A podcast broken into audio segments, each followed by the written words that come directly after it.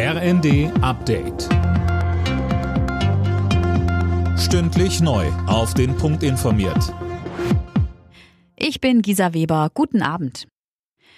Beim Parteitag der Grünen hat Außenministerin Baerbock mit Blick auf den Ukraine-Krieg zum Zusammenhalt aufgerufen.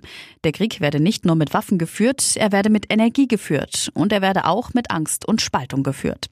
Und das müssen wir jetzt verhindern, so Baerbock. Lasst uns gemeinsam zeigen, dass wir stärker sind als dieser Krieg, weil wir gemeinsam als Demokratinnen und Demokraten in diesem Land zusammenstehen weil wir gemeinsam als 450 Millionen Europäerinnen und Europäer trotz aller Differenzen, die wir haben, wissen, dieses freie Europa ist unsere Lebensversicherung. Betroffenen mehr Zeit geben und Sammelklagen ermöglichen. Die Antidiskriminierungsbeauftragte der Bundesregierung Attermann fordert schärfere Gesetze gegen sexuelle Belästigung am Arbeitsplatz.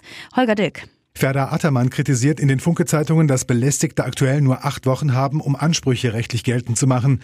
Die Frist muss ihrer Meinung nach auf ein Jahr verlängert werden. Und sie will den Betroffenen die Möglichkeit geben, gemeinsam zu klagen, nicht mehr nur alleine.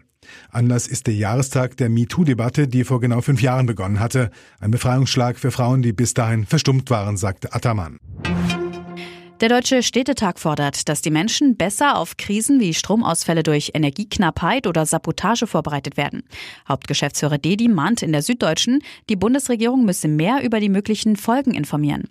Gleichzeitig hat Bundesinnenministerin Faeser zugesagt, dass die kritische Infrastruktur besser geschützt werden soll. Hintergrund der Debatte sind die Anschläge auf die Nord Stream Pipelines und die Sabotage am Kabelnetz der Deutschen Bahn vor einer Woche. In der ersten Fußball-Bundesliga gewinnt Stuttgart das erste Mal in dieser Saison 4 zu 1 gegen Bochum. Die weiteren Ergebnisse Frankfurt-Leverkusen 5 zu 1, Wolfsburg-Gladbach 2 zu 2 und Bremen-Mainz 0 zu 2. Alle Nachrichten auf rnd.de